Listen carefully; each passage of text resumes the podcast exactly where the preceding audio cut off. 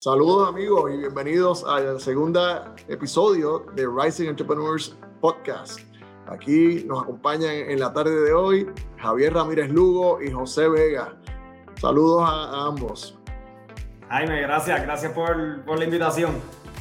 Chévere. Después, de, después del primer episodio donde el profesor Vega y yo estuvimos conversando sobre el programa Rising Entrepreneur, sobre el currículo y sobre unos fundamentos que, que, transmitimos aquí. Pues hoy queremos continuar con un tema que es súper importante eh, en todo negocio, pero particularmente en las empresas emergentes y tiene que ver con ventas.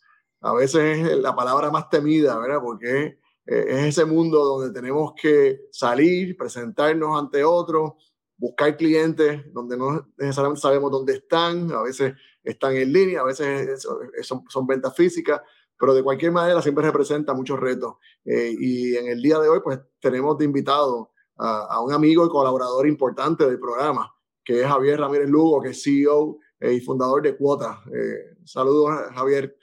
Jaime, gracias por la invitación y oye, qué curioso que mencionas eso. No sé por qué la gente siempre le coge miedo a las ventas o yo no sé si es por la percepción, el estigma que tienen, pero Tú sabes que yo soy fanático del tema, así que agradezco la invitación y, aquí mucho por compartir con ustedes. Estoy seguro que vamos a tener una tremenda conversación en, ¿verdad? En, este podcast y nos acompaña el profesor José Vega, que también es un experto en el tema de mercadeo y ventas, y José es nuestro faculty in residence en, el, programa, y es quien se encarga de, darle coherencia y ganar todos los temas eh, que nosotros le llamamos aquí el playbook, ¿verdad? Pero es ese currículo que usamos para preparar a, los participantes del programa a que equipen sus empresas con todas las herramientas necesarias para ser exitosos. Eh, así que, eh, Javier, me gustaría eh, conocer un, poco de ti, de lo que es cuota y, y, cómo obviamente has logrado desarrollar una experiencia tan particular en este tema de ventas.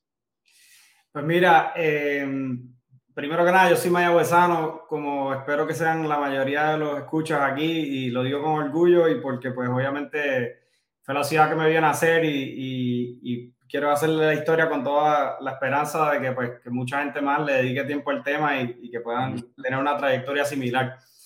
Eh, sin embargo, yo, yo, decidí irme de Puerto Rico hace 16 años eh, por buscar una carrera. Y la verdad que yo he tenido a través de mi vida muchas influencias desde el punto de vista de ventas, o sea, vengo de una familia de emprendedores. Eh, mi mamá eh, se retiró de, de, la, de, la, farmacéutica Abbott y era una súper vendedora y tuvo mucha influencia en, en, en todo lo que yo eh, vi y desarrollé en mi vida.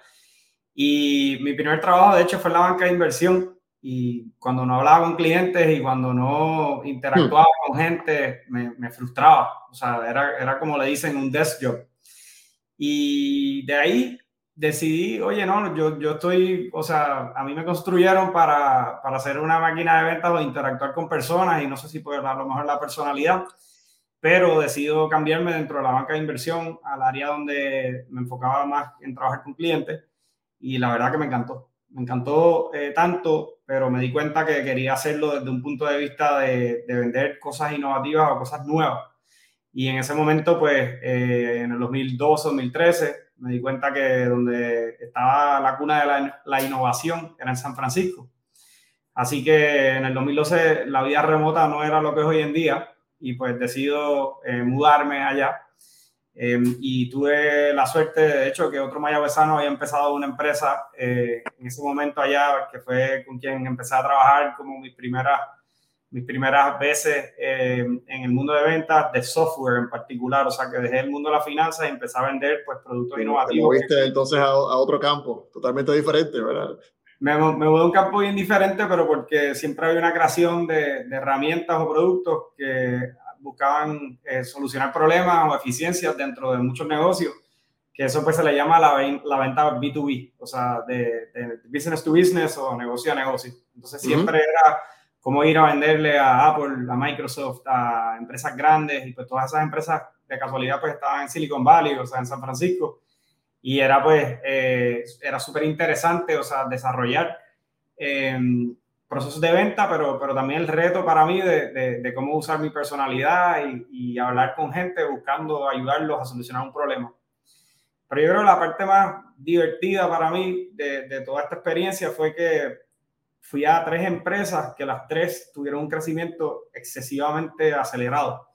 Eh, y lograron cumplir lo que mucha gente trata de cumplir, o sea, un startup siendo una empresa pequeña, pero cuando la empresa acelera y llega a valoraciones de sobre un billón, pues se le considera unicornio, ¿verdad? Porque llegan a ese, eh, eh, y es una, o sea, es una, es una trayectoria bastante cuesta arriba, pero ciertas empresas lo logran hacer y cuando me di cuenta de que yo era parte de esa máquina o que yo era parte de esa adrenalina, de esa evolución, o sea, no, no, no podía parar de, de, de, estar, o sea, emocionado estando dentro de ese ambiente.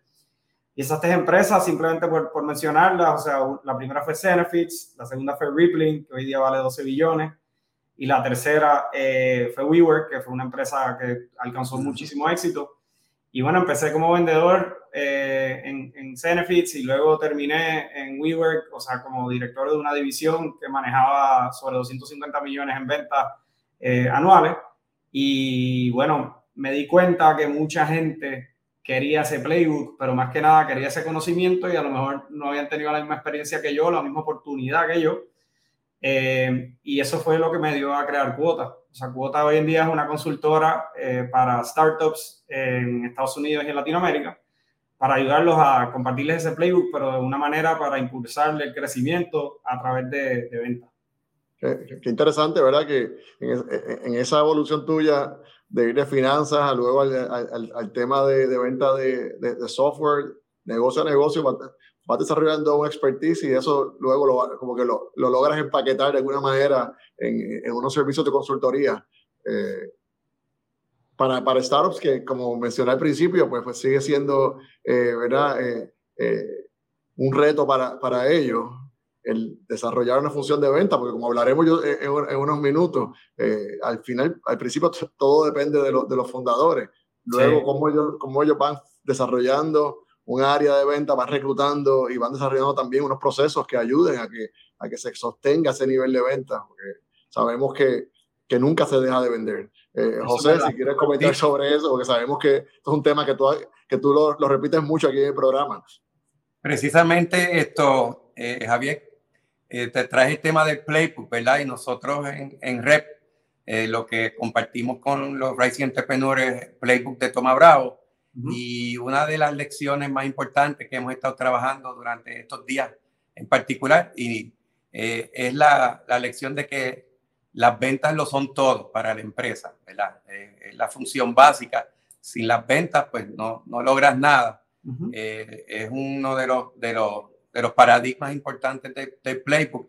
Y nosotros estamos súper afortunados de que tenemos un mayagüezano que está dispuesto a colaborar con nosotros y que tiene esa experiencia, eh, basta como has traído, no solamente con las empresas grandes que han logrado hacer unicornio, sino con las startups. Así que eh, vamos a pedir quizás que nos trates de, no, de, de ilustrar un poco cómo se traduce ese, ese playbook que tú has estado desarrollando y has estado aprendiendo a las empresas eh, que, están que son las emergentes, que son las que tenemos, que tienen un sinnúmero de retos y algunos de ellos pues ya los vamos a ir trabajando en esta conversación, eh, pero que tú precisamente también tienes experiencia con esas empresas y, y has logrado afinar ese playbook para ajustarlo al tema de la, de la startup. ¿Qué nos, qué, nos, ¿Qué nos puedes decir de cómo se hace ese ajuste? Mira, José, yo creo que es una excelente pregunta. Eh, y como tú bien mencionas, aquí hay, o sea, ventas es un reto en sí. Pero cuando tú estás empezando una empresa, tú tienes una idea, ¿verdad? De, algo que tú estás buscando solucionar. ¿Qué pasa? En esa etapa, eh, tú típicamente no tienes una marca, nadie sabe quién tú eres y muchas veces al tú ser una empresa pequeña, eh, quizás como que te menosprecian o dicen, pues mira, por ejemplo, un, un, ejemplo que podría ser localmente, o sea, el Banco Popular a lo mejor no tradicionalmente va a hacer un negocio con una empresa pequeña porque no saben si la empresa va a durar o si la empresa va a, a lograr, eh, o sea, mantenerse a flote, como quien dice. Entonces, o sea, el reto de, de, de, un founder, o sea, la persona que comienza esa empresa, no es solamente el reto de vender, pero es como establecer esa credibilidad y enseñarle al mercado cómo, o sea, ellos pueden adoptar esta solución que es nueva y que posiblemente nadie la usa y que, de nuevo, como les mencioné anteriormente, no tiene marca. Em, yo hice esto en varias ocasiones y por eso me encanta en la parte de, de los startups, o sea, trabajar con ellos, porque reconozco que hay muchos retos y si yo puedo darles a ellos la mano de decirles, mira, hazlo de esta manera, hazlo de la otra manera, es un poquito más fácil aterrizar, eh, ¿verdad?, la venta o, llegar a las personas correctas para poder tener éxito. Porque de nuevo, como son tantos los retos, eh, desde el punto de vista de la persona, el presidente, el founder, el CEO, quien sea que se quiera poner el título de esa persona que inicialmente sale a vender, eh, el yo poder compartirle lo que yo históricamente hice en Silicon Valley, que son obviamente las mejores prácticas, ese tipo de cosas, ayuda a que el founder pues tenga más éxito. Y te puedo dar un ejemplo bastante claro. O sea, un founder eh, típicamente comienza una empresa, vamos a decir que tiene un producto que denomina, ¿verdad? Como para pagarle a empleados y ellos pues saben que pues se lo quieren vender a una empresa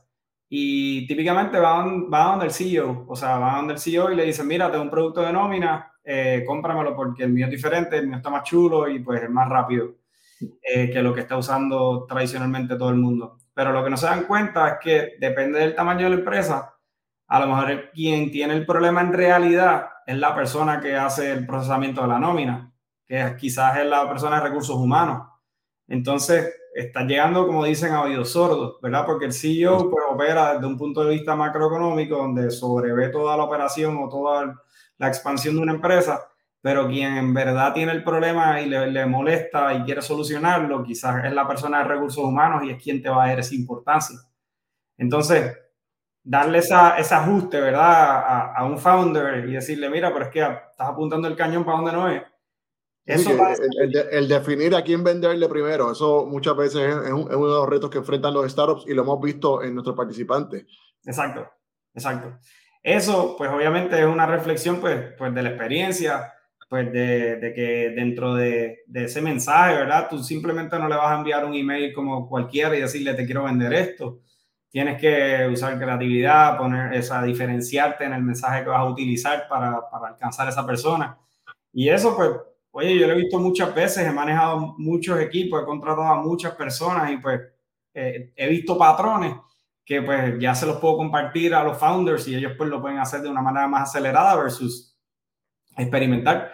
Porque como ustedes saben, un startup tiene recursos limitados, no tienen, o sea, 500 millones, no tienen las cantidades que se levantan en Estados Unidos. Y pues ellos tienen que, de una manera efectiva, pero con la velocidad correcta, ejecutar. Sí, Javier, ¿Qué, tú le dirías a un startup cuando está organizando esa función de venta eh, para tratar de que, de que, no solamente dependa de, él o de ella o de ese equipo inicial? ¿Qué tú le dirías que, que debe hacer eh, al momento de establecer esa función de venta? Sabemos que hay reclutamiento, sabemos que hay herramientas tecnológicas eh, y, tácticas también. ¿Qué tú le recomendarías? Mira, casi podemos hacer el podcast solamente de esta conversación porque Porque en verdad eso, eso es complicado, o sea, y, hay, hay, muchas cosas como parte del playbook, ¿verdad? Eh, yo creo que un, un, startup, ¿verdad? Una empresa temprana que típicamente tiene mucha inestabilidad y mucha incertidumbre. Entonces, cuando me hablas de reclutamiento, pienso en personas que tengan el estómago para, para poder eh, estar dispuestos a, a, manejar esa incertidumbre y, y, y decir, pues mira, te voy a tener que probar y tratar de hacer muchas cosas o sea, no me va a salir de la primera y no te va a salir probablemente ni de la segunda ni de la quinta. Este, entonces, tener el, el, equipo correcto yo creo que es bien importante. Yo creo que un error que también cometen muchos startups es tener la expectativa de que ellos van a escribirle un email a alguien y que le van a contestar y van a poder ya cerrar la cuenta, ¿verdad? Eh, hay una cosa que yo hablo mucho que es el tema de cómo tú estableces tu credibilidad eh, a través de crear tu propia marca, que en realidad ya es más el tema de mercadeo, pero va de la mano con ventas en, en esta etapa de, de, de, desarrollar tu credibilidad. Porque si yo voy a donde ti y te digo, Jaime, te voy a vender eh, un celular y es un iPhone, pues tú sabes la marca ya tú estás casi convencido. Yo lo que te tengo que decir son los beneficios para ti, pues tú sacas la tarjeta de crédito y me lo compras. Pero si yo te digo que te voy a vender un teléfono que tú no conoces la marca, pues se me hace la venta más difícil porque yo tengo que hacer dos cosas. Yo tengo que educarte y yo tengo que convencerte. Entonces, pues si tú tienes una marca ya establecida, pues a ti se te hacer más fácil, es verdad, pues tratar de, llegar a que esa persona diga, esto es un buen producto, confiamos en ustedes. Y eso, pues, eh, es una venta, como quien dice, medio indirecta y hoy en día, pues, la gente lo hace a través de redes sociales, estableciendo su presencia. Depende de dónde estén tus compradores, pues si, si están en Facebook, pues, pues crea tu marca en Facebook, crea, o sea, esa imagen o si están en LinkedIn o dependiendo de, tu entendimiento de dónde está tu comprador, pues hacer lo mismo a través de los canales donde ellos van a tener esa visibilidad, que muchas veces es lo que, es lo que la gente no hace. Em, y eso te va, en fin, a ayudar a tener un poquito más de éxito que cuando llegues a tocarle la puerta, no vayas a ser eh, un extranjero que pues ya sabes que pues, la venta se te hace más difícil. Javier, y un poco en esa línea, ¿Hasta, cuándo, ¿Hasta cuándo debe un CEO involucrarse en, la gestión de ventas? ¿Y cuándo quizás esa gestión eh, debe traer eh, profesionales? ¿Y, cuál sería tal vez la mejor estrategia de hacer esa transición?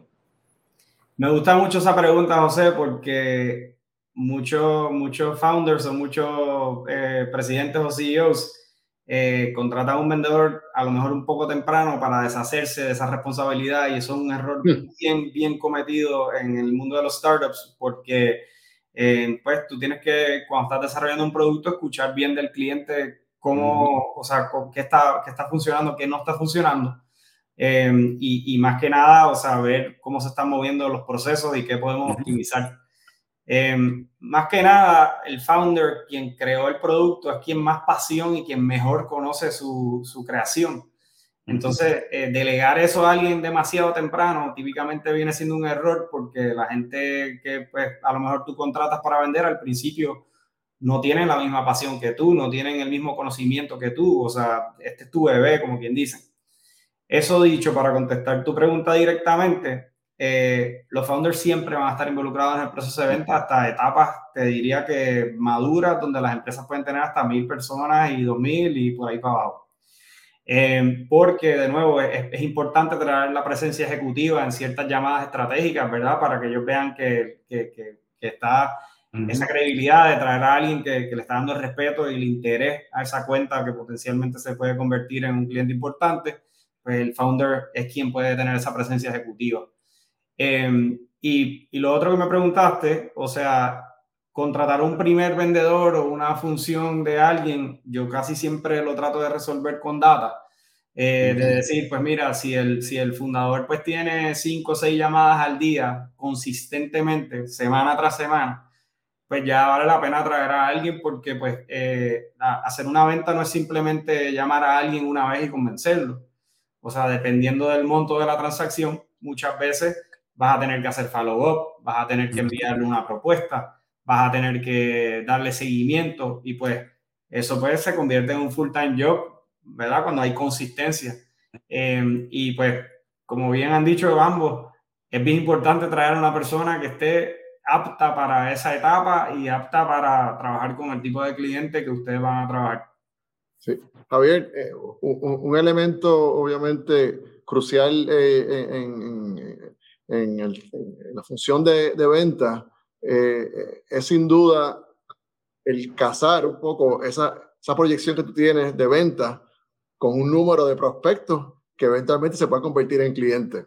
Y sabemos que eso no es magia tampoco, ¿verdad? Que, que hay métodos detrás de eso, que si tú quieres llegar a un millón de dólares en venta y tu venta promedio, digamos, pues son 50 mil dólares, pues, pues necesitas ¿verdad? 20 clientes, pero para tener 20 clientes, ¿cuántos necesitas estar trabajando? ¿Nos puedes hablar de eso? Que yo sé que para el tema, para el mundo de los startups es, es, bien complicado, eh, por las razones que ya estamos hablando. Es un equipo pequeño, todavía no, no tenemos ¿verdad? un reconocimiento amplio en el mercado, eh, no tenemos necesariamente todas las herramientas eh, que nos apoyen en la venta, ni los presupuestos de, mercadeo. Así que si, si, puedes hablarnos de eso, pero para dar una idea de, de cuáles son esas, ¿verdad? esa relación que hay entre el número de prospectos y, lo que se puede cerrar. Ese ejercicio que tú acabas de hacer, Jaime, que es bastante sencillo y obviamente te felicito porque pues lo pensaste de la manera correcta, tristemente no mucha gente lo hace. Eh, simplemente tener ese, ese conocimiento, o ese reconocimiento, mejor dicho, de decir, bueno, pues si yo quiero llegar a un millón de dólares y yo tengo un precio promedio de, por transacción de 50 mil, pues tengo que cerrar 20 al año, ¿verdad?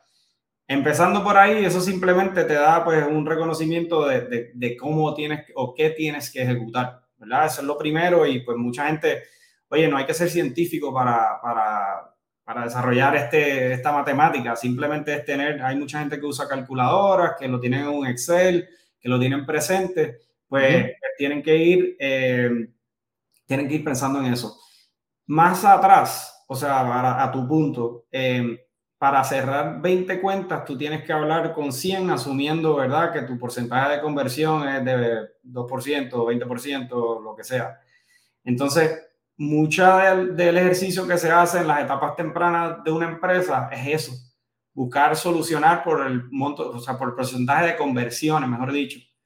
Y, y, entonces, eh, eso te va a definir mucho que está funcionando y que no está funcionando. Porque, por ejemplo, si yo envío 100 emails y no me contesta nadie, pues yo tengo un porcentaje de conversión de cero. Pero si me contesta una persona, ¿verdad? Y esa persona se convierte en una conversación, pues eso yo, le llamo una, una, opportunity, ¿no? Una oportunidad. Pero si, si yo estoy de cada 100 emails generando una conversación y esa conversación solamente el 20% cierra, o sea, pues yo tengo que entonces enviar mil emails, dos mil emails, tres mil emails, dependiendo de nuevo, ¿verdad? De la, de la matemática que nos demos cuenta.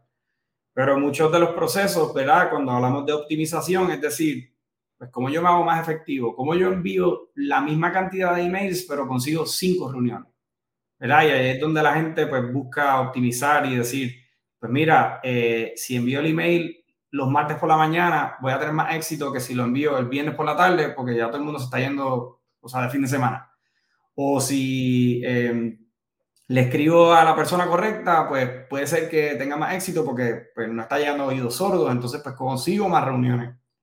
Sí, que, quizás no ahí no es enviar los, los, los, correos electrónicos en masa, sino hacerlos mucho más enfocados, particularmente al, inicio. Exactamente. Eh, José, me, gustaría que tú comentes sobre el tema de, de, de las objeciones y, y también ver que, cuál es el parecer de, de Javier yo creo que en el tema de, de, de, los rep entrepreneurs, eh, en la conversación que sostuvimos precisamente esta semana, eh, Javier nos estuvo colaborando, salió como un gran reto dos cosas. El manejo de, adecuado de las objeciones eh, y también el, el, manejo de hacer llamadas, lo que le llamamos cold calling, ¿no? Esas llamadas que que las hago, abro tu Blue Sky porque tengo una lista de posibles pistas y se me hace tan difícil. Eh, Javier, ilústranos un poquito cómo podemos prepararnos quizás para esa llamada y también un poco cuál es tu receta para el, manejo de las objeciones. Ya hablaste un poco del tema de la experimentación, quizás por ahí pueda, pueda ir tu respuesta. Mira, eh, te voy a decir, te voy a decir una realidad. O sea, el, el cold calling es una de las cosas más efectivas que hay para, para contactar y, comunicarte con personas, pero es lo que psicológicamente es más difícil y más detrimental porque la gente consistentemente te está diciendo que no. Entonces, ¿verdad? Un email es más fácil de, de, de digerir, porque si te dicen que no por email, pues está cool, tú sabes, pero si tú llamas a alguien y, la, y alguien que no está esperando tu llamada, tú estás nervioso, sabes que estás molestando a alguien y te dice, mira, no me llames más, eso, eso impacta un poquito más. Entonces, típicamente por eso es que el vendedor no le gusta hacer llamadas en frío y porque históricamente hemos creado este estigma porque pues los telemarketers, ¿verdad? El que te llama del banco a venderte algo, el que te llama de, no sé, a venderte una tarjeta de crédito, que son tácticas que históricamente se habían utilizado en el mundo de ventas por diferentes corporaciones y en, en, ciertos mercados y en ciertos momentos funcionaron, ¿verdad? Pero yo lo que te diría es que todo lo contrario de la experimentación. Yo te diría que, o sea, para llamar en frío, o sea, uno tiene que tener una estrategia, ¿verdad? De, de, de cómo tú sabes que la persona no está esperando tu llamada, pero entonces trata de ser humano, o sea, no seas un robot no tengas un script donde los estás llamando para decirle, hola, soy Javier de Cuota, te estoy llamando para venderte esto y lo otro porque te van a enganchar de una. Entonces, buscar cómo, cómo o sea, crear una relación y, y, sonar, o sea, como dicen en inglés, personable, o sea, llamar donde alguien quiera tener una conversación contigo, yo creo que es importante. ¿Y cómo mentalizarse? Pues obviamente tienes que pensar que, que, tú estás llamando a una persona para tener una conversación. Cuando tú te pones la presión tú mismo de decir, tengo que venderle algo, ahí es donde típicamente te pones nervioso, no ejecutas bien, dices las cosas como no quieres, este, y entonces no tiene la misma efectividad. Pero atándolo con lo que estábamos hablando anteriormente, o sea, las conversiones de, de, llamada a, demo, ¿verdad? Donde le demuestras, demo yo le llamo cuando le demuestras el producto a un cliente, a un prospecto, mejor dicho, porque todavía no es cliente. Eh, es mucho más alto con llamadas de lo que es por email. Pero, pues obviamente todos, todos tenemos este, nuestros fríos olímpicos, como decimos. Oye, eh, eh, y un poco expandiendo el tema de las objeciones como trajo Jaime, nosotros les, les, les hablamos eh, acá a, los emprendedores que si se, se preparan para eso, eh, saben bien cuál es la proposición de valor que conecta con, con, con ese buyer persona que hablamos al principio. La, eh, conocer la persona adecuada en, la empresa o el consumidor, si estás vendiendo directamente al consumidor. quizás aprendiendo de, de sistematizando esas conversaciones y documentándolas para después desarrollar algún tipo de, de, libreto que podamos ir escalando. Uno de los retos grandes es delegar después en otras personas. Creo igual que tú eh, firmemente que el CEO debe seguir la función de venta eh, forever and ever, porque si no se aleja de, claro, del cliente. Así que, como, como, pero para escalar tenemos que empezar a sistematizar, desarrollar el libreto, documentar, medir te voy a, te voy a, te voy a compartir una estrategia y te voy a, a compartir eh, dos errores. La estrategia que, que, yo le llamo el ataque preventivo, ¿verdad? Como vamos a pensar como en la milicia, ¿verdad? El, o, mejor dicho, en arroyo bichuela. En una pelea, el que da primero da dos veces, ¿verdad? Pero ¿qué pasa? Si es, es lo mismo que si tú sabes que la persona tiene esta duda o has escuchado suficientes llamadas donde la persona te está eh, trayendo la misma objeción, trae la objeción tú antes de que la persona la traiga. Eso se llama el ataque preventivo, el preemptive strike en inglés. Entonces, tú lo que quieres es generar una reacción donde tú digas, mira, eh, vamos a suponer que la objeción es que el precio es muy caro, ¿verdad? Eh, tú le puedes decir a una persona, mira, pues nosotros típicamente somos un producto premium, nos encontramos en este nivel de precio y nos han dado la reacción de que es un poco alto para lo que ofrecemos sin embargo, la razón por nuestro, eh, por nuestro precio de esta manera es por X razón y porque hemos invertido, hemos implementado ciertas cosas dentro de la herramienta. ¿Verdad? Tú lo que quieres es generar una reacción donde la persona diga, eh, me leíste la mente, sí, sí pensé que eso que estaba muy caro. Entonces, pues obviamente eso te acerca un poquito más versus que, que te digan está muy caro, ¿verdad?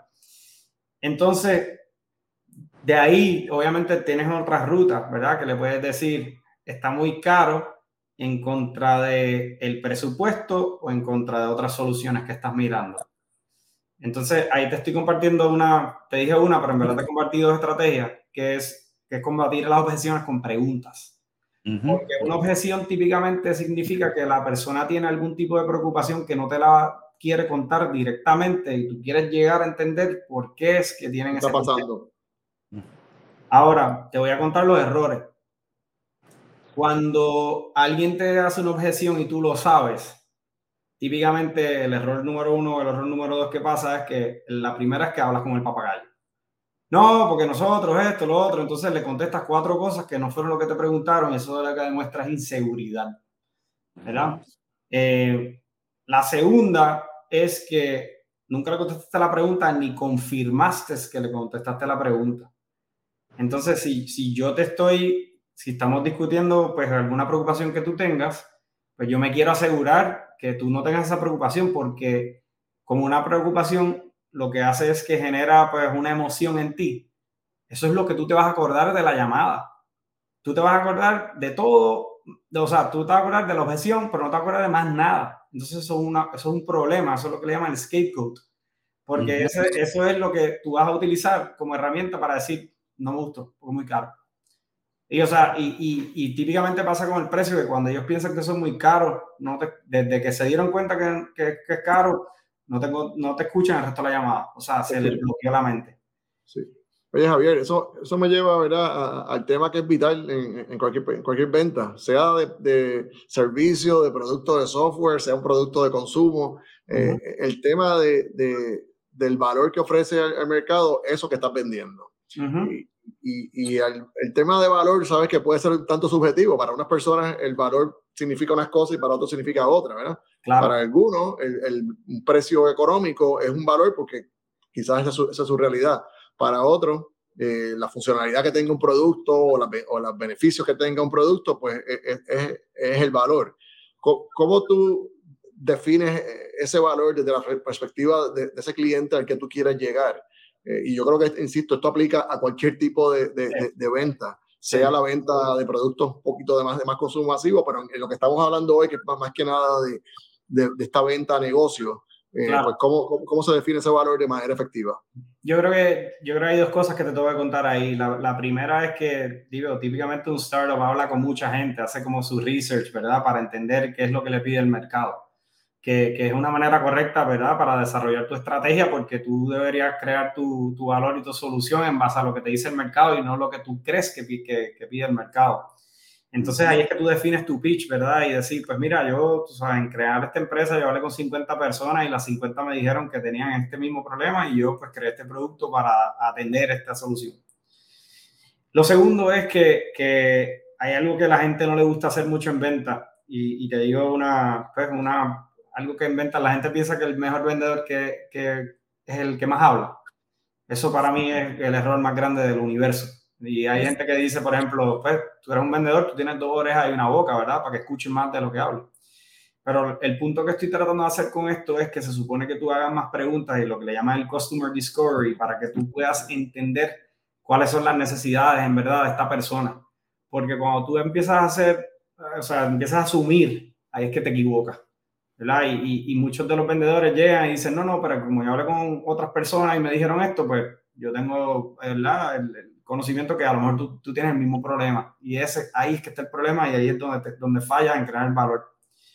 Entonces, una recomendación bien grande que le tengo, por ejemplo, a todos los startups y a todos los vendedores en cualquier industria es que tú tienes que crear, o sea, un sinnúmero de preguntas que a lo mejor no sean tantas como para que sea un interrogatorio, pero que sean, no sé, entre 3 y 6 o 5 por ahí, uh -huh. para que tú puedas hacer preguntas y lo que le llaman preguntas abiertas, que no sean preguntas de sí o no, o sea, que la contestación no sea sí o no porque no estás consiguiendo información, pero que sean preguntas donde esa persona te pueda dar mucha información para entonces tú entender la situación real y ahí tú puedes crear el valor.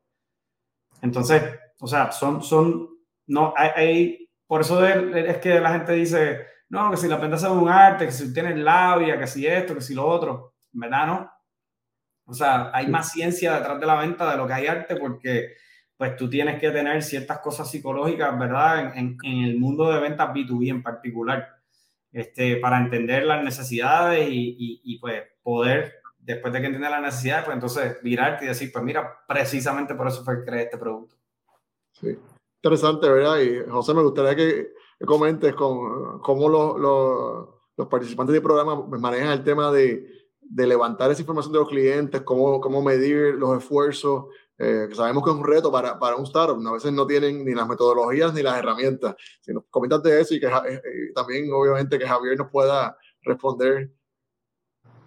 Precisamente eso es lo que estamos trabajando en estas semanas el tema de, de poder ir, ir, desarrollando, eh, tú lo trajiste un poquito, Javier, eh, esas preguntas de, de, descubrimiento y hemos, estamos desarrollando unos libretos de forma que el esfuerzo de, de venta se pueda ir, ir documentando y, y, podamos aprender de, primero de la información que vamos compilando y de las cosas que salieron bien y de las cosas que no salieron tan bien. Por eso ahorita te comentaba eh, y te preguntaba tal vez que te voy a dejar que, que, que abunde sobre cuál es importante ir experimentando. Uh -huh. Experimentar. Eh, algunas veces dado los recursos limitados que tienen cada cual, el tema de, de invertir en esto o aquello se hace un poco eh, dificultoso, pero precisamente en el caso de Residente Pegul, como nosotros le damos a ellos un, un, un seed funding, le, le, quitamos un poco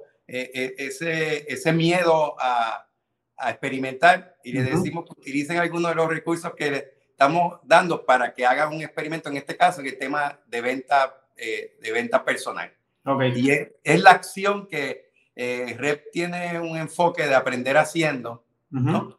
Y es la acción que se le pide para la próxima semana. Le, estamos, le hemos pedido que haga un experimento donde desarrolle ese embudo que habló ahorita Jaime, ¿verdad? Y tú también comentaste eh, de cómo desarrollar las pistas, hacer los acercamientos, hacer el descubrimiento y medir los resultados y ver qué hicimos bien y cómo qué podemos expandir. Y que, y que debiéramos esto eh, eh, quizás modificar. Así que, eh, ¿qué me puedes decir sobre cuál es importante, de, nuevo, tal vez es ese tema de, de, de experimentar y, y, obviamente cómo podemos trabajar con, quizás con, con el miedo de el fracaso, porque los experimentos son exitosos o algunas veces fracasan. Es una realidad. O sea, el fracaso es, o, van a pasar dos cosas, o, o, te dicen que sí o te dicen que no. Si te dicen tal vez, eh, a nadie le gusta eso, ¿verdad? Pero quiero hacer un punto y en verdad es que, o sea, hay gente que, que típicamente dice, no, no, es que necesito, tú sabes, 5 mil pesos o lo que sea para experimentar o para comprar todo estos software, para hacer emails y llamadas y todas estas cosas. Y sabes qué, en verdad no. O sea, tú lo que necesitas es una pluma, un, un escribir y un, y un, teléfono para hacer llamadas. Y, y, eso es gratis. O sea, digo, ya estás pagando por, por el teléfono por, por, por, otros lados, ¿verdad? Pero lo difícil es, pues, obviamente, conseguir los contactos, ¿verdad? Eh, tú, tú te sientas, ¿verdad? Y, y, esto es tan científico como hacer un, una hipótesis de una feria científica, ¿verdad? De tú decir, pues mira, yo creo que volviendo al ejemplo que les comenté anteriormente, que quien tiene el problema dentro de la empresa es la jefa de recursos humanos, entonces yo voy a tratar de buscar como yo consigo 50 teléfonos de 50 jefas de recursos humanos y yo los voy a llamar. Eh, eso a mí me va a dar cierta información, pero yo tengo que venir desde el punto de vista, de nuevo, como les dije, bien importante, de tener una conversación, porque en el momento que tú te pones la presión de decir, yo tengo que llamar a la gerente de recursos humanos de GFR Media y ella me tiene que comprar algo. ¿Entiendes? Eso, eso no te va a funcionar. O sea, cuando, cuando tú estás caminando por el mall y alguien te viene a vender algo, tu reacción inicial, ¿verdad? Es de defensa. Es de defensa, ¿cierto? Entonces, pero si, si a ti alguien, buena gente, te saluda, oye, José, Jaime, ¿cómo están? ¿Todo bien? Mira, estoy haciendo una investigación yo acabo de lanzar este producto, soy boricua, estoy en el programa de Racing Entrepreneurs en Mayagüez y yo te quiero hacer varias preguntas de tu, tu sistema de recursos humanos para entender dónde potencialmente pueden haber oportunidades. Eso ya te da a ti un poquito más de, de, o sea, de, de, contacto humano, ¿verdad? Estás hablando con una persona, está, sabes que con las intenciones son buenas y a lo mejor te pueden decir, mira, no, o sea, estoy ocupada, pero, pero llámame en, en, no sé, en media hora o llámame hoy a las 3. Este, y si te dicen llame después, pues obviamente trata de buscar cómo encontrar, pues mira, no, de qué hora le funciona, no quiero estar molestándole, ¿no? Y yo creo que uno de los experimentos y una de las cosas que les puedo compartir que le funciona para todo el mundo, antes de hacer el Customer Discovery o el descubrimiento, como tú le llamas, es decirle, oye, te quiero hacer un par de preguntas para poder contarte de nuestro producto solución con tus necesidades en mente. O sea, hasta porque una llamada de venta se trata de la otra persona, no se trata de ti. Y entonces ahí también le estás mostrando mucho respeto. Al tú lograr poder hacer eso, pues entonces te estás pidiendo como que permiso para poder hacer las preguntas, porque el problema es cuando tú llegas y empiezas a mandar preguntas como si fueran petardos en las navidades. Este, que no, o sea, es agresivo, ¿me entiendes? Es un interrogatorio y a nadie le gusta que lo llamen para interrogarlo. Simplemente para tener esa conversación y ese, y ese contacto, ¿verdad? Humano que indirectamente estás creando lo que le llaman el rapport, ¿verdad? de, que, oye, yo quiero hablar con este tipo y si yo quiero hablar con este tipo, yo también puedo hacer un negocio con él. Muy acertado lo que estás trayendo, ¿verdad? Al final le estamos vendiendo a personas. Exacto. Personas como, como, como, uno mismo. Uno tiene que tener esa, empatía, esa consideración, ¿verdad? De, de, no ser tan agresivo, por usar esa palabra, en el proceso de venta, que se te olvida que, que tienes que ganar la confianza, que tienes que obviamente resaltar el valor de, tu producto y también de que estás dispuesto a escuchar y aprender. Exacto. Eh, y a la verdad que eh, eh, nosotros hemos invitado al programa a Emanuel Oquendo, de, fundador de Brain High. y, Emanuel es bien interesante cuando él escribe cómo fue ese proceso de, de, ir descubriendo y aprendiendo de sus clientes. Eh, y él iba pues directamente a las oficinas de, muchos doctores y, y, a veces no hablaba ni con los doctores, con quien hablaba era con las secretarias que atienden o secretarios que, que atienden la recepción, que son los que están tocando el cliente todo el tiempo y los que tienen el reto de atender la llamada. Y, y, un poco ha compartido con, con, con participantes del programa su experiencia y, y, de hecho comenta que aún hoy día que ya tiene más recursos, más personal, todavía él sigue haciendo llamadas y visitas para entender qué es lo que está pasando. Así que, es, es, un gran es un gran ejemplo local y puede ser que yo lo haya ayudado en ese proceso. Emanuel fue mi primer cliente. Así que... mira, mira, qué bien. Emanuel es, un, casualidad, entonces. es un ejemplo eh, espectacular. Emanuel es alguien, por ejemplo, que está siempre en las llamadas, que venta es una prioridad independientemente del tamaño de la empresa. O sea, que, que, que, está ahí para dar esa presencia ejecutiva, que se preocupa por entender las necesidades y cuando, cuando te preocupas o cuando tú le muestras a alguien interés, eso, eso es bien impactante. O sea, porque por ejemplo en la venta de High, ellos le venden a doctores. Un doctor cuando no está atendiendo a un paciente no está generando dinero. Está generando, claro. Entonces, ese tiempo que ellos te están dando, que en un principio para ellos se le hizo difícil, precisamente por eso hablan con la, con la secretaria primero, eh, tú tienes que, o sea, primero hacerlo sentir súper bien, pero hacerle que su tiempo valga la pena. Entonces, cuando tienes el CEO de una empresa que te está dando esa importancia y tener una conversación franca contigo, eh, eso eh, eh, o sea, tiene un, buen impacto. Oye, esto, Javier y Jaime, qué bueno que traen el tema de Brain porque una de las cosas que él compartió con los Rising Entrepreneurs que me impactó muchísimo en el tema de venta es que él aprendía demasiado cuando llamaba a aquellas, aquellas personas que o no, no había podido lograr la venta o habían cancelado la, la suscripción luego de haber hecho la venta. Aprendía más de los failures que de los, de, los éxitos. Eh, así que yo creo que eso ilustra mucho para, para, el tema de manejo de las objeciones que hablamos ahorita. También en el playbook hablamos mucho de, hablamos en el podcast pasado de la obsesión con el frontline, con, con estar ahí eh, tocando base constantemente con, con el cliente. Eh, así que, que, bueno que Jaime que trae ese y Javier traen ese ejemplo. Eh, no me quiero quedar sin hacer, yo sé que estamos, debemos estar rápido, quizás esta conversación está interesante, pero no me, quedo, no me quiero quedar sin hacer una, una, una pregunta, esto, Javier, pensando que ya estamos escalando ventas y lo hemos logrado quizás o estamos ahí cerca de tener Product Market Fit. Eh, eh, una de las cosas que le preocupa a, nuestros founders es cómo manejamos el tema de la compensación de ese, ese, ese first hire, ¿verdad? Eh, que nos va a ayudar en la función de, de las ventas. Mira, de hecho, lo intercalaste bastante bien porque esto fue un tema que también trabajé con Emanuel en, en su momento. Este, el primer vendedor es un vendedor eh, que es bastante único. Hablando de conversación, también tengo que compartir que pues, el, el, reto de esa persona ¿verdad? Es, es, como ir esa transición, por ejemplo, como fue de, Manuel al primer vendedor. Eh, y es bien importante saber de dónde vas a sacar a esa persona.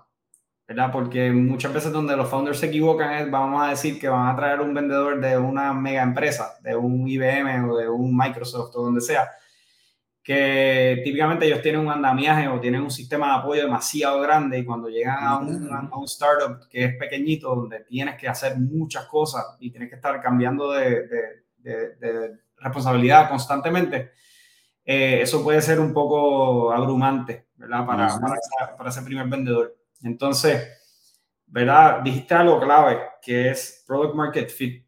Product Market Fit tiene una definición demasiado gris, en mi opinión, porque hay gente que lo define como 5 millones de dólares, hay gente como que lo define como 30 clientes, ¿verdad?, que te compran, que no te conocen. Eh, muchas de las veces, eh, y en el caso, pues, por ejemplo, de Manuel, cuando tú contratas al primer vendedor, es como hablamos anteriormente, porque ya no tienes, no tienes capacidad y tienes que traer a otra persona. Así que ese vendedor en realidad tiene que continuar la búsqueda del product market fit, o sea, seguir eh, escuchando clientes, retroalimentando el equipo, compartiendo feedback y haciéndolo de la manera casi tan cerca como lo hizo el founder y encontrar eso es lo primero que es bien difícil. Es lo primero. Javier, eh, ya para, ¿verdad? Sabemos que podemos conversar de esto por, por horas. Sí. Eh, obviamente tú tienes vasta experiencia y, y, y conoces súper super bien la realidad de, de los startups. Eh, el tema de, de las ventas internacionales o en el caso de Puerto Rico, inclusive la venta a Estados Unidos, que pues sigue siendo como una frontera diferente, ¿verdad? que, que, el vender aquí en la isla. ¿qué, ¿qué, tú le puedes comentar a, a a, a, los fundadores que estén escuchando este podcast de cómo prepararse para eso. Eh, por ahí me es lanzarse, ¿sabes? No, Que se preparen, pero que se lancen, que no, que no, que no piensen que es tan difícil que no lo puedan hacer. Eh, yo creo que ese, ese, ese es, eh, es, algo vital para que nuestras empresas emergentes logren alcanzar su, su, máximo potencial. El mercado de Puerto Rico es importante, pero hay otros mercados que ofrecen muchísimo más potencial. De acuerdo. Mira, primero te tengo que contestar la pregunta anterior porque no te la contesté. El, el, la compensación de un vendedor es 50% salario base, 50% salario variable o comisiones. El primero se le, se le, paga un poquito más alto de salario base porque no va a entrar tantas comisiones. Eso dicho, eh, cuando uno piensa en expansión, tienes que pensar que no todos los mercados son igual que Puerto Rico. O sea, las tácticas de cómo vas a llegar a donde la persona, qué tipo de mensaje vas a utilizar y qué tipo de método de contacto es bien diferente. Te voy a dar un ejemplo. Hasta en Estados Unidos, vender en Nueva York y vender en California son dos cosas bastante diferentes. En Nueva York las cosas van así. O sea, la gente es bien directa. La gente no le vas a llamar a preguntarle que si cayó nieve hoy o no. En California eh, son un poquito más relajados, son más chéveres, el país es, diferente. Para mí fue un ajuste ir de Nueva York a California, para que lo sepan. O sea, para mí llegué a California y fue como que, wow, aquí la gente es como más buena gente, ¿no? De lo mismo te cuento que, por ejemplo, vender en México y vender en Argentina es bien diferente. O sea, hmm. hay que, es como el que llega, ¿verdad? Tú no puedes, eh, tú, tienes, tú tienes que ajustarte a, la situación, no esperar que la situación se ajuste a ti. Entonces, eh, casi muchas de las empresas con las que trabajo que están buscando expansión hacen un go-to-market strategy completamente diferente y quizás requiera personal diferente. O sea, porque el vendedor que vende en Puerto Rico, que te llama, que buena gente, que chévere, ese tipo de cosas, a lo mejor no necesariamente encaja vendiendo en Nueva York o vendiendo en Ciudad de México, porque, oye, cada mercado tiene sus particularidades. Y, qué, interesante, me está, me está trayendo el elemento cultural. Definitivamente. Que incide en la venta. Y eso, eso, eso es un tema en sí mismo. De hecho, un tema que me, que me, fascina personalmente. Di, un curso una vez sobre globalización e identidad cultural y, y cómo obviamente hay unas diferencias de cómo eh, vemos, ¿verdad? Eh, el factor tiempo, cómo nos comunicamos, cuánto estamos dispuestos a compartir. Eh, eso es un mundo súper interesante y, qué bien que lo trae, ¿verdad? Alineado el tema de ventas. Y, y oye, en todas las cosas que hemos mencionado influye, o sea, en lo que tú me dijiste de las métricas, por ejemplo. en, otra cosa que pasa mucho es que en en Puerto Rico, ¿verdad? Pues tenemos un ciclo de ventas que a lo mejor dura 3, 4, 5, 6 semanas o no sé, depende del, tipo de, producto y el tipo de audiencia a quien le estemos vendiendo. Pero entonces después te vas a Estados Unidos y a lo mejor estás esperando los mismos resultados, pero es un mercado con otras dinámicas que no, no puedes esperar, digo, típicamente en Estados Unidos más rápido, dependiendo, ¿verdad?, de la región, pero tienes que establecer esa credibilidad porque entonces estás llegando a un mercado gigantesco que nadie sabe quién tú eres. Este, y tienes que, pues, entonces, invertir en, ahí sí tienes que invertir en decir, mira, pues soy Javier de cuota, pues esto es lo que nosotros hacemos, esto es cómo nos puede ayudar, ese tipo de cosas. Y entonces te voy a decir el ejemplo de, de atrás para adelante, o sea, para mí, por ejemplo, muchas empresas me buscan para entrar a Latinoamérica o entrar al Caribe, porque el, la empresa de California, que está acostumbrada a hacer transacciones en dos meses, siempre trata de entender por qué en México se tardan seis meses.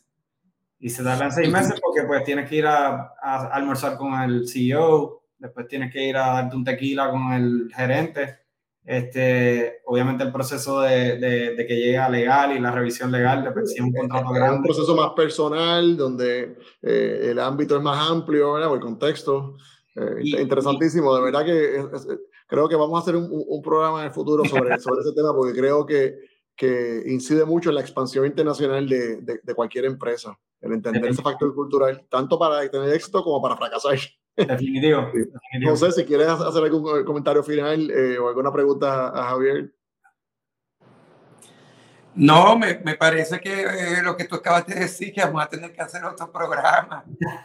Sin duda, sin duda. De seguimiento y, y, y oye, esto, sentirnos afortunados de tener a alguien que tiene esa experiencia en mayagüezano y la comparte con nuestros con nuestros founders eh, y, tiene esa empatía y, y, conecta con ellos. Así que voto porque ah. sigamos, hagamos otro programa. Claro que sí. Javier, muchísimas gracias por acompañarnos en, en este podcast. Eh, sabes que eres un, un, ¿verdad? Un aliado importante de, de, este programa, un colaborador ¿verdad? Desde, desde el día uno y esperamos eh, seguir contando contigo. Así que muchas gracias. No, éxito siempre. Gracias a ustedes por la invitación. Siempre me disfruto el compartir y, apoyar a, a, Mayagüez más que nada. Así que seguimos. Sí, y a ustedes amigos que, que nos escuchan este podcast, muchas gracias y siempre pendientes al próximo que continuamos con esta primera temporada sobre conocimiento, sobre todo lo que tiene que ver con estrategias, eh, tácticas para correr negocios de forma exitosa, particularmente esos negocios que están comenzando. Gracias.